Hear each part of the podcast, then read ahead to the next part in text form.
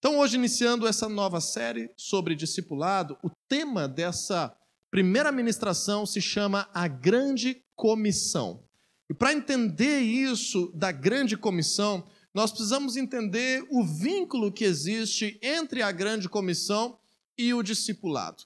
Talvez você nunca parou para pensar por que, que importa falarmos sobre discipulado, por que, que importa aprendermos sobre discipulado. De fato, essa é uma palavra que, fora do cristianismo, é muito pouco utilizada nos nossos dias. Mas nos dias de Jesus, essa palavra era muito utilizada. Nos tempos em que o Novo Testamento foi escrito, era muito comum as pessoas entenderem relações de discipulado. Então, nós percebemos na Bíblia, lendo a Bíblia, que discipulado foi uma das maiores prioridades de Jesus. Ou seja, estou te dizendo que durante o seu ministério terreno, quando aos 30 anos Jesus foi batizado, até a conclusão do seu ministério, com 33 anos de idade, quando ele foi crucificado e depois ressuscitou, nós estamos afirmando que a Bíblia narra que uma das coisas que Jesus mais fez, mais se preocupou e mais se preparou foi discipular pessoas. E dentro disso nós aprendemos que Jesus nos instrui que esse seja repassado como um propósito da igreja. Jesus delega isso também à igreja. Por isso eu te digo que um dos maiores propósitos da igreja, se não o maior e mais importante propósito da igreja do Senhor Jesus nessa terra, não importa em qual época, não importa em qual lugar, é discipular. E com base nessa informação, nesse tema que está permeando a nossa série, nós vamos ler um texto que é a base do discipulado como um mandato de Jesus, em Mateus capítulo 28, versículo 18, 19 e 20. Vamos ler juntos que diz assim a palavra de Deus.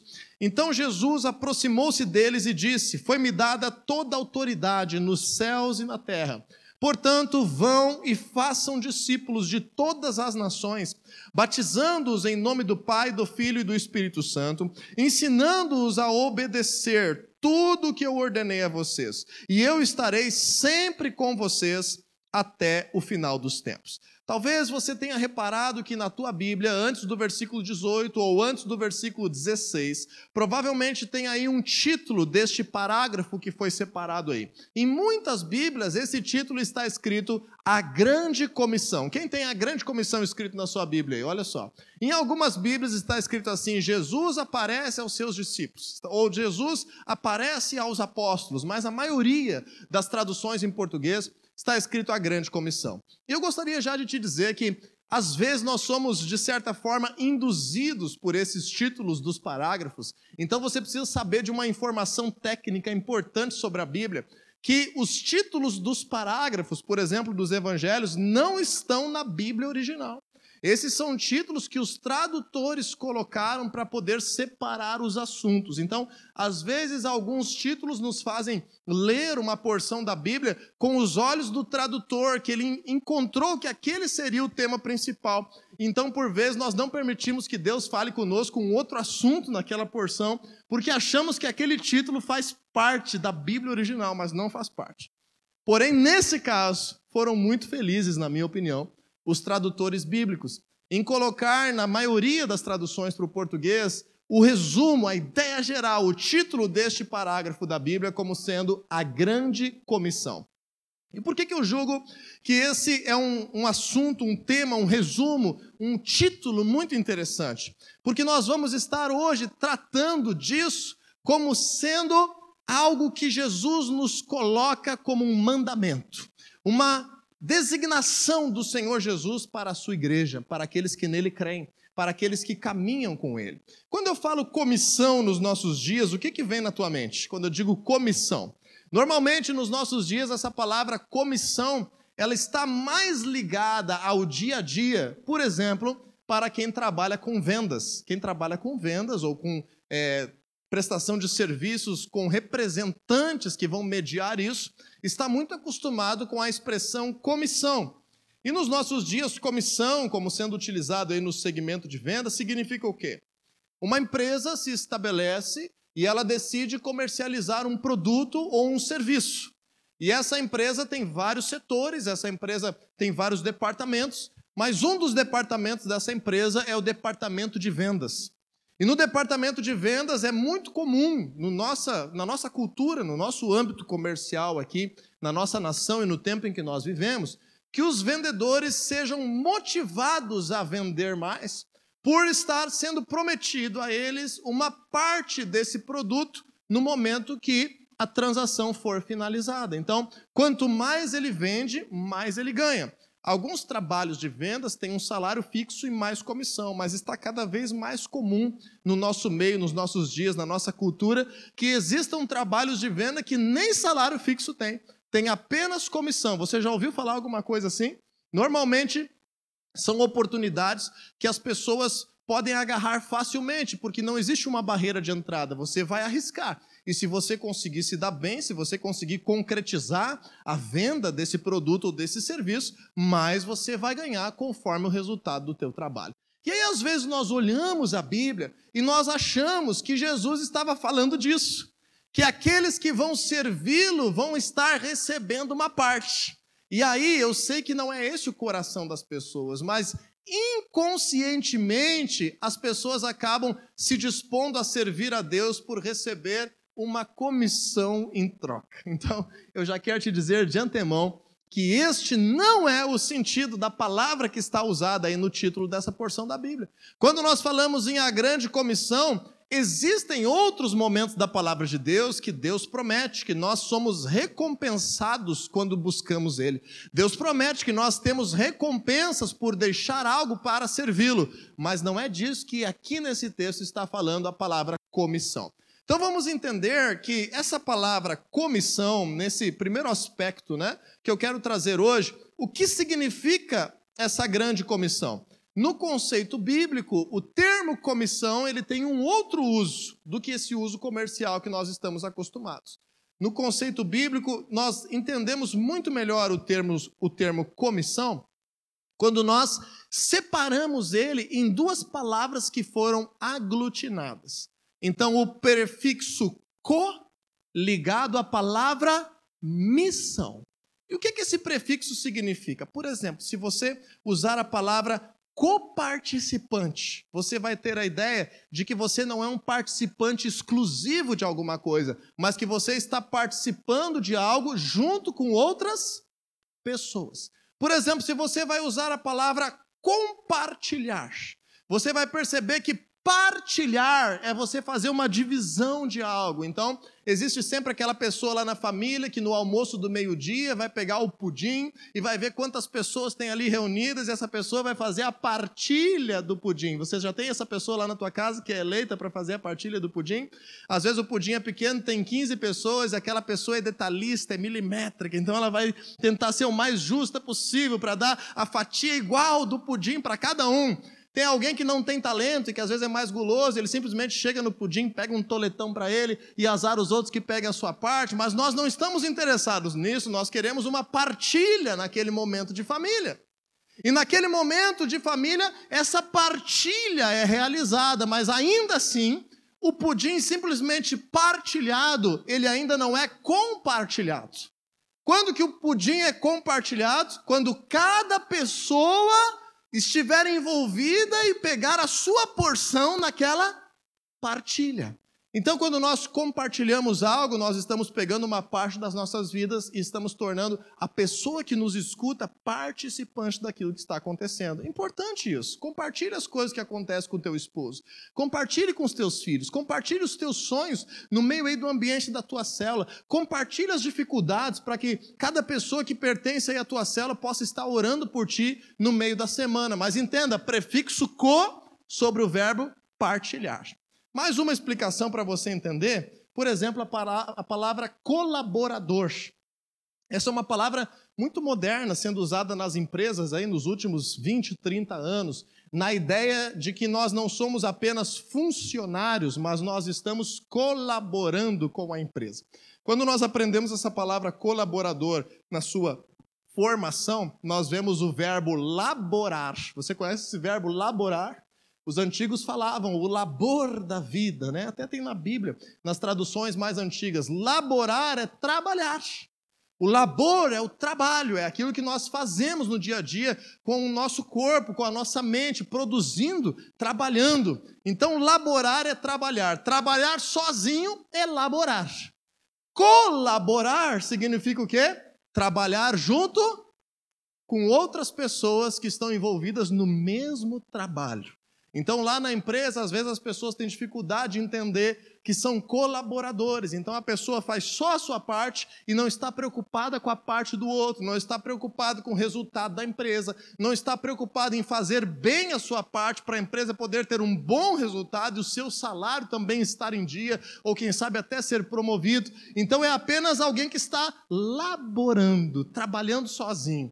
Mas nós precisamos entender essa ideia que um colaborador é aquele que labora em conjunto. Agora vamos trazer toda essa aula de português aí que talvez seja desnecessária para muitos para a Bíblia entender a palavra comissão. O que é uma comissão? Jesus carrega uma grande missão sobre essa terra. Jesus tem dentro dele um chamado de Deus muito poderoso, único e grandioso por todos os séculos, por todos os tempos em que nós estivermos aqui nessa vida, nessa realidade. Quando Jesus ele morre e ressuscita, ele começa ali o versículo 18, vamos ver novamente, Mateus 28, 18. Aproximando-se dos seus discípulos, aproximando-se daqueles que ele já treinou, que já andaram com ele, que já foram instruídos, que tinham a confiança dele, que criam nele, que estavam ali agora esperando a sua visita. Jesus ressuscitou e apareceu ali a Maria Madalena e depois mais algumas mulheres, e ele disse: Vão para Galiléia porque eu vou encontrar vocês lá.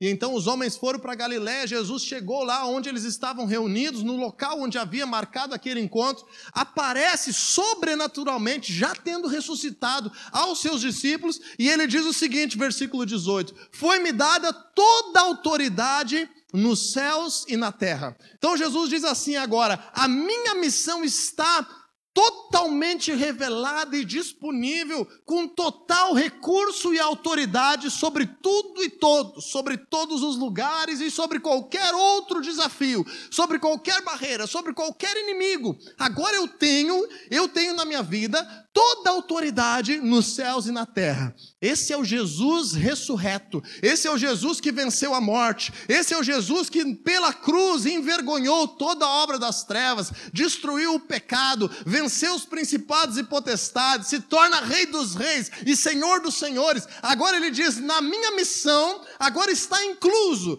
toda a autoridade nos céus e na terra".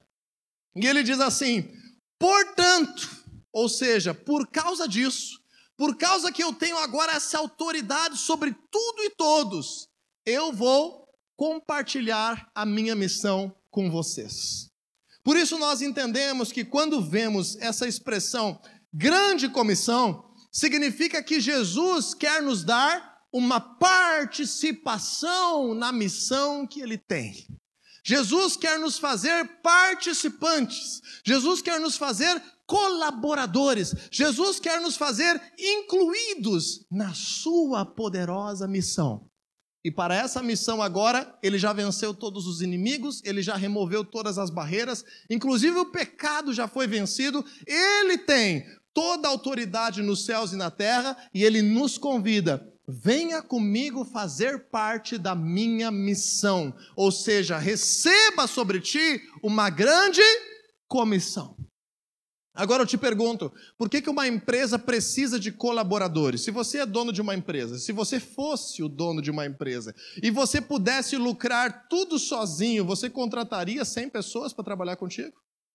Não, você não contrataria. Porque o negócio é você prosperar a tua ideia, é você vender o teu produto. E por isso não é nenhum crime, não é errado de forma alguma você ser um empresário individual. Alguém que trabalha por conta, que presta um serviço e que você tem toda a mão de obra e você tem todo o lucro. Mas quando esse trabalho começa a aumentar, quando esse negócio começa a se multiplicar, quando os clientes começam a vir, você não consegue mais trabalhar sozinho. Se você quiser continuar crescendo, você precisa agora ter não apenas um laborador, mas você precisa ter mais do que um co colaborador. Então só é necessário um colaborador quando o trabalho é grande, quando a clientela está aumentando, quando o serviço já não se dá conta mais. Sabe o que, que Jesus está nos ensinando com isso? Que se ele nos comissiona, significa que essa missão ela não é findada em nós mesmos. Essa missão, ela não é limitada à habilidade de uma pessoa. Nós entendemos com isso que Jesus nos convida a fazer parte de uma missão que é muito maior do que nós. Uma missão que é muito mais poderosa do que qualquer um de nós sozinhos pudéssemos realizar. Por isso nós somos igreja.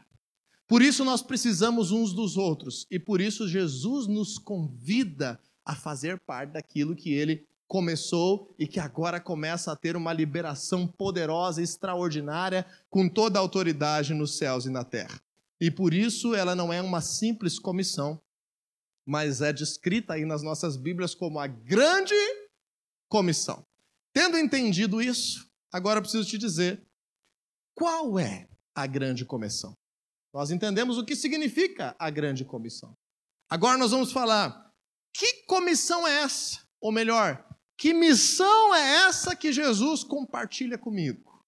Então vamos ver o versículo 18 novamente e agora um pedacinho além do versículo 19 de Mateus 28. Diz assim: Então Jesus aproximou-se deles e disse: Foi-me dada toda a autoridade nos céus e na terra. Ok, eu carrego uma missão e sobre a minha missão agora tem todos os recursos e disponibilidade em todos os lugares, terrenos e celestiais. Uau! Que missão grande e que poder maravilhoso. Jesus diz agora no versículo 19: portanto, qual é a missão? Vão e façam discípulos de todas as nações. Essa é a missão. Essa é a descrição da missão. Jesus está dizendo para aqueles que ele discipulou, ele disse o seguinte: eu cumpri uma parte da missão com você.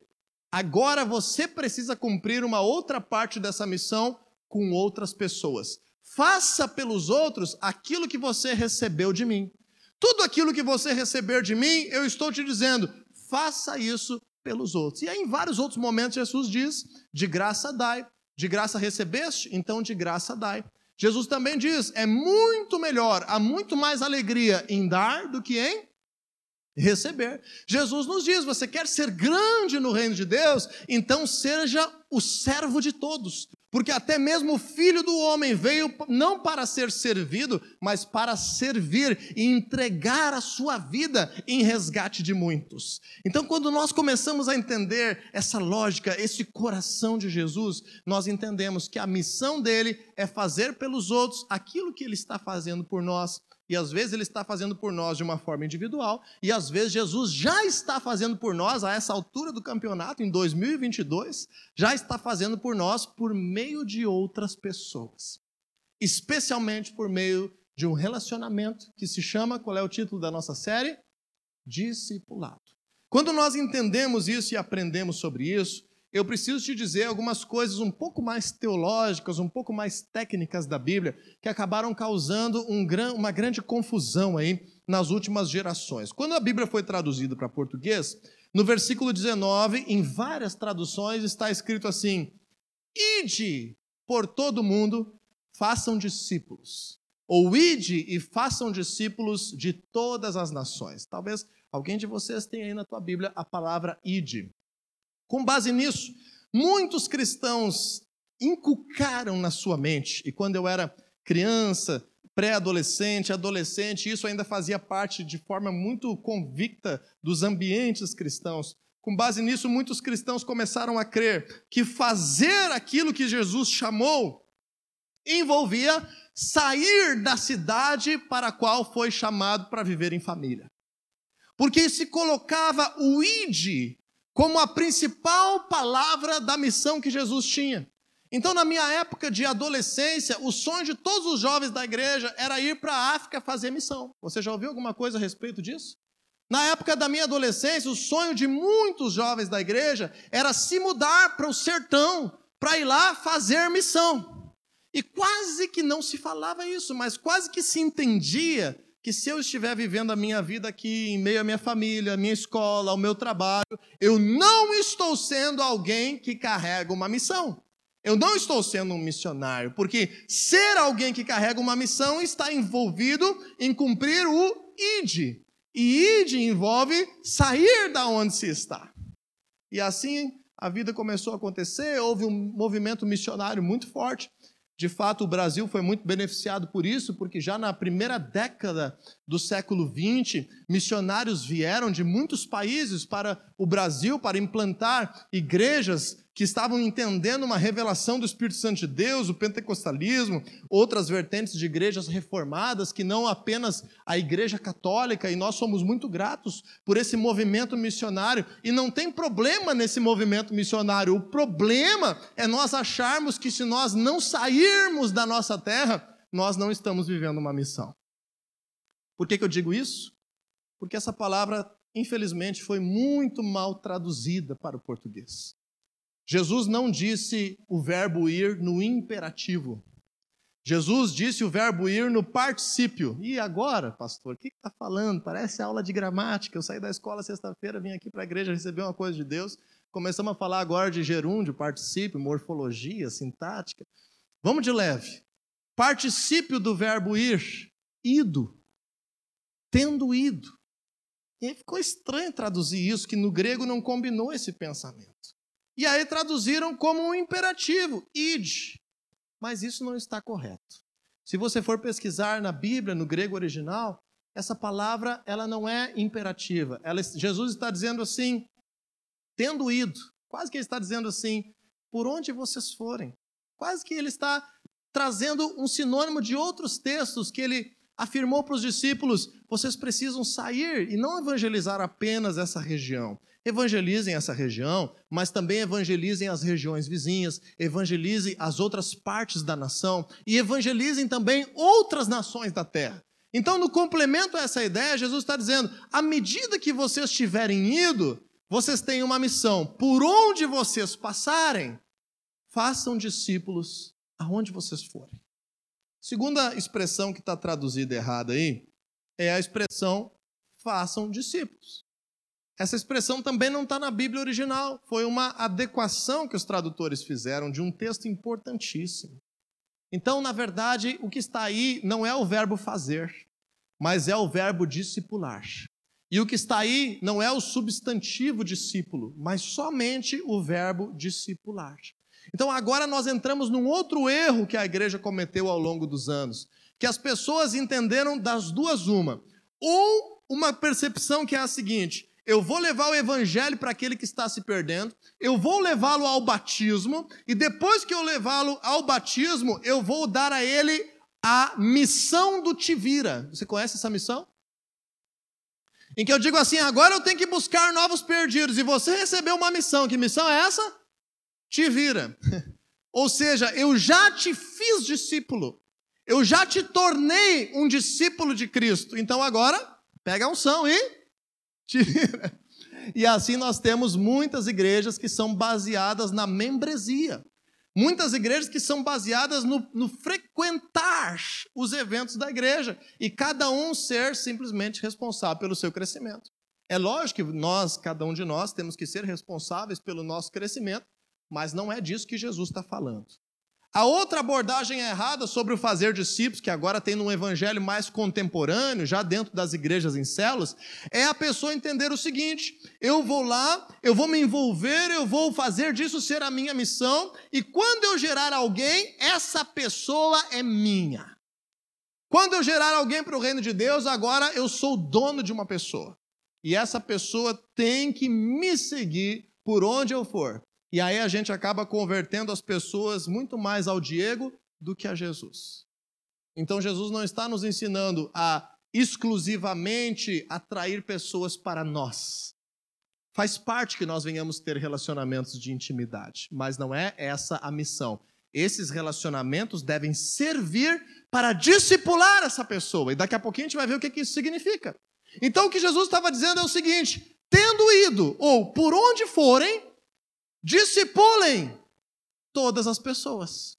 Porque a palavra nações que confusão. Está me dizendo agora a Bíblia que eu leio está errada. A palavra nações talvez não esteja muito bem traduzida. Um dos textos mais importantes da Bíblia. Eu não quero crer que o diabo usou os tradutores para isso, mas houve um grande equívoco nisso. Um dos textos mais importantes da Bíblia tem vários erros de tradução teológicos. E palavra nações não é a palavra nações para países politicamente estabelecidos. Essa palavra nações, na verdade, ela é muito mais traduzida na Bíblia como outra palavra que não seja nações.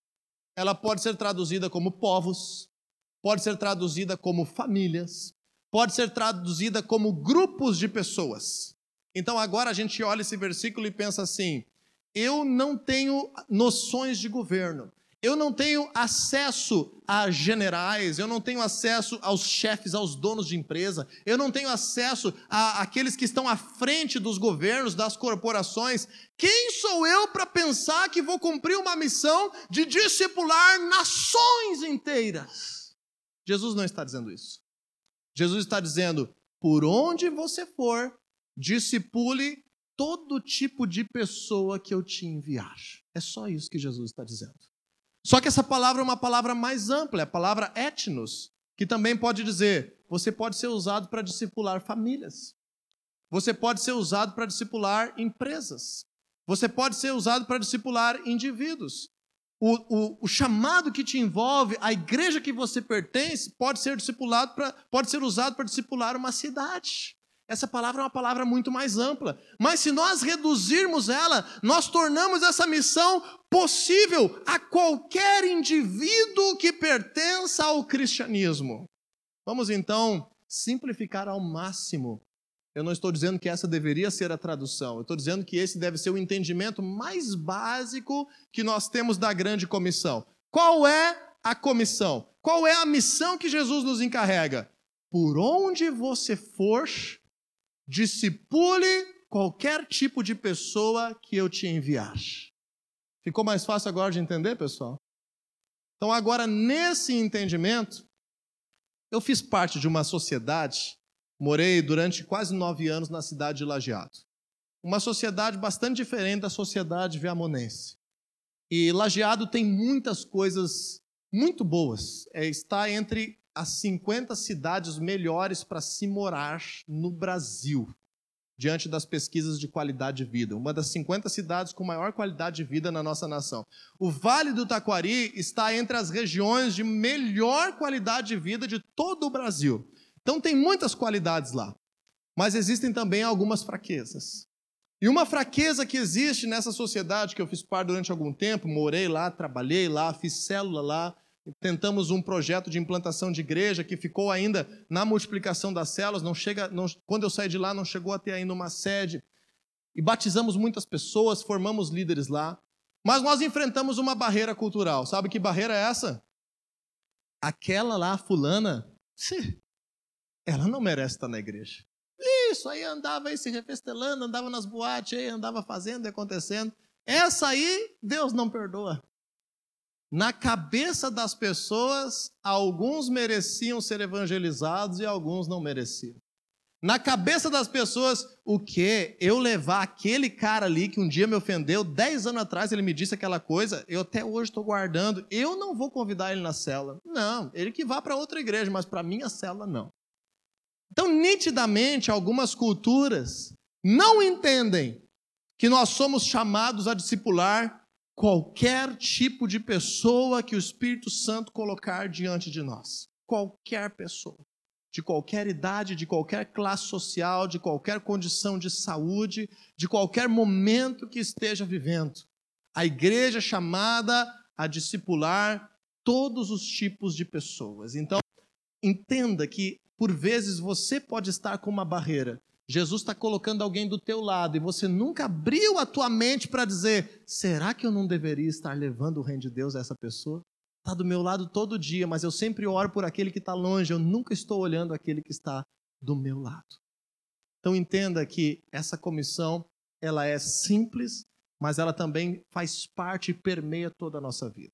E para nós terminarmos essa primeira parte da nossa série discipulado, deixa eu te mostrar nesse texto Como nós fazemos? Quais são os passos principais para nós sentirmos assim: eu estou cumprindo a missão que Jesus me deu? Eu estou cumprindo a missão que Jesus compartilhou comigo? Quais são os aspectos principais? Está aí no versículo 19 e 20. Então Jesus disse assim: portanto, vão e façam discípulos de todas as nações. Vamos, vamos traduzir aqui para a versão Família da Fé 2022? Portanto, em qualquer lugar que forem, discipulem qualquer pessoa que esteja diante de você, que Deus esteja enviando a você. Como é que se faz isso? Como é que se cumpre a grande comissão? Três grandes aspectos. Versículo 19: batizando-os em nome do Pai, do Filho e do Espírito Santo, ensinando-os a obedecer tudo o que eu ordenei a vocês. Então nós vamos inverter esse versículo 20 na ordem contrária que ele está escrito para entender um pouco melhor. Primeira coisa, o batismo. O que representa o batismo? O batismo representa alguém que desejou começar uma nova vida com Deus e está solenizando, simbolizando, marcando essa nova vida por meio de um ato simbólico em que mergulha em água, representando a morte para uma velha vida sem Jesus, e agora emerge da água representando uma nova vida, como uma ressurreição, em que agora Deus faz parte dessa vida e que essa vida pertence ao reino de Deus. O batismo é um símbolo disso. Então nós não devemos apenas focar no símbolo, mas nós devemos focar no processo que faz acontecer alguém desejar e concretizar o início de uma nova vida com Deus. Então, dentro da missão de discipular todas as pessoas, está a, a, a missão menor ou inicial que é descrita em Marcos, de nós inicialmente levarmos o conhecimento da palavra de Deus às pessoas que estão ao nosso redor. Marcos 16, 15, 16. Vão por todo mundo e preguem o evangelho a todas as pessoas. Quem crer e for batizado será salvo. Esse é o primeiro aspecto de alguém que está discipulando. Então, talvez alguns de nós vão dizer assim: eu não sei ainda ensinar conceitos sobre casamento para alguém que está convertido. Eu não sei ainda ter a segurança de impor as mãos e orar para que um demônio vá embora, para que uma enfermidade seja curada. O que, que eu posso fazer para começar a cumprir essa missão? Levar o amor de Cristo àqueles que estão se perdendo, para promover a semente de uma nova vida, acompanhar essa pessoa, convidá-la a estar na célula, orar por ela, interceder pela vida dela para que o seu coração de fato seja fértil à palavra de Deus, ajudá-la nas suas necessidades, amar o seu sofrimento como se fosse seu e compartilhar isso por meio da presença de Jesus, estar consolidando essa pessoa, trazendo ela aos cultos, se preocupando, ligando, se interessando com as suas necessidades e levando ela a entender que para que tudo seja transformado é preciso uma nova vida, e uma nova vida acontece por meio do batismo. A igreja serve muito bem isso de forma muito plural, com vários ministérios, com as células, com os cultos, com o curso de primeiros passos, mas nós precisamos nos envolver em fazer com que as pessoas sejam colocadas dentro dessa missão. Depois do batismo, qual é, o que, que Jesus nos ensina aqui? Jesus nos ensina que vamos inverter a ordem. Ele nos ordena algumas coisas que nós temos que aprender. Então, para os discípulos, isso já era assunto vencido. Eles já tinham passado três anos e meio com Jesus. Mas vamos dizer que os discípulos estivessem no início da sua caminhada. O que, que Jesus estaria dizendo? Venha e me siga e aprenda de mim. Aprenda de mim, eu sou manso, humilde de coração, eu tenho caminhos de Deus para revelar na tua vida, eu consigo trazer aqui cura, restauração, novos desafios para a tua realidade, instrução, resposta de Deus, propósito, chamado, missão de Deus para ti. Me siga. E durante três anos e meio, cada um daqueles apóstolos que estavam agora ali reunidos, os onze, porque Judas havia traído Jesus, havia saído e se enforcado. Jesus aparece aos onze e eles já têm essa realidade. Mas nós precisamos entender hoje que antes de querer ensinar os outros, nós, para vivermos essa missão, devemos querer aprender de Jesus tudo o que ele nos ordenou. Ah, não, eu queria aprender sobre Jesus só como me dá bem na minha vida financeira aí nós não vamos estar sendo um discípulo verdadeiro. Eu queria aprender de Jesus só como é que eu faço para poder suportar melhor o meu casamento. Não estamos sendo um discípulo verdadeiro. Um discípulo, alguém que abraça essa missão, ele vai querer aprender tudo o que Jesus ordenou. Tudo que Jesus estabeleceu. E agora, como é que eu faço isso? Como é que eu entro dentro dessa missão? Nós vamos aprofundar esse assunto nas outras ministrações dessa série. Mas eu entro nessa missão mergulhando na palavra de Deus. Eu entro nessa missão abrindo meu coração, tendo sinceridade na minha oração. Eu entro nessa missão tendo uma vida com Deus diária. Mas especialmente eu entro nessa missão antes de discipular os outros, eu vou procurar uma relação saudável de discipulado para a minha vida.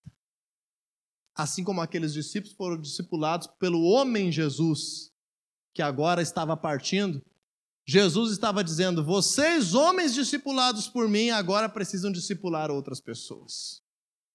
E a terceira e última parte dessa missão, que nós vamos aprofundar também em outras ministrações, está dizendo o seguinte: nós precisamos, como igreja, ensinar as pessoas a obedecerem aquilo que Jesus nos ensinou. Então é isso que eu faço aqui no culto. Tecnicamente, por ser o pastor da igreja, é muito provável que eu seja uma pessoa que tem experiências um pouco a mais, talvez um conhecimento um pouco a mais sobre Deus para partilhar contigo. Então, por isso que normalmente eu que estou aqui falando no domingo.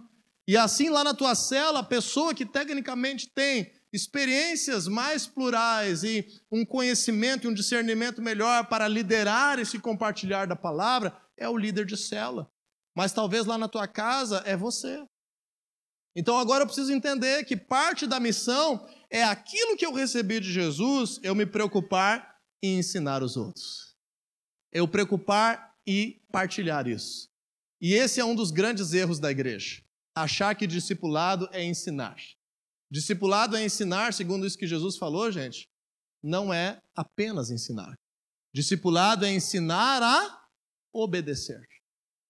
E a gente não gosta muito de falar nessa palavra obediência, mas o reino de Deus é baseado em obediência. Falamos semana passada sobre o Senhor como grande mandamento, ser amado, ser adorado, ser reconhecido como Deus que é o nosso Senhor. Então agora nós entendemos que o terceiro aspecto de uma igreja que vive discipulado é aprender a obedecer para ensinar a obedecer.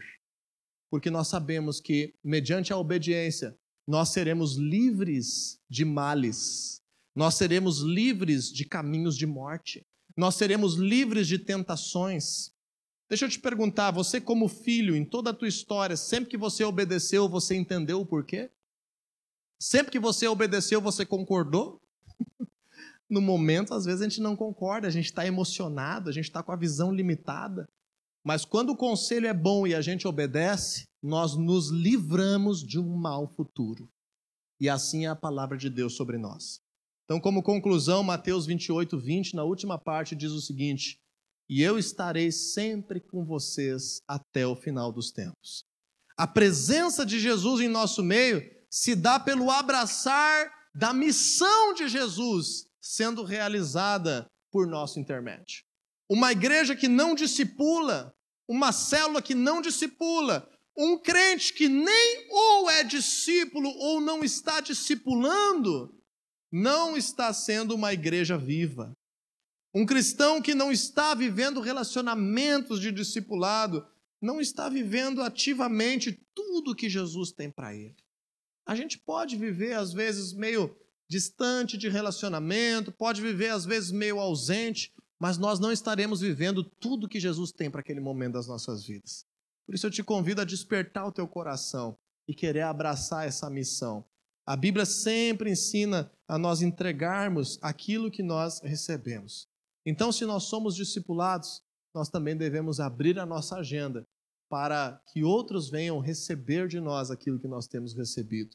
Se nós não estamos sendo discipulados, nós também precisamos abrir a nossa agenda para que Deus possa falar conosco por meio de outras pessoas, possa se revelar com sabedoria, com um conselho, com intercessão, com amor por meio de outras pessoas. Não viva longe do discipulado.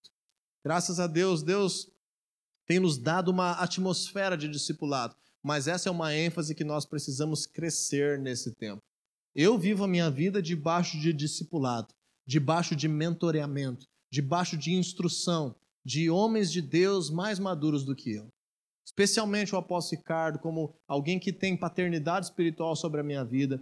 Outras pessoas também têm contribuído para mentorear a minha vida, o meu ministério.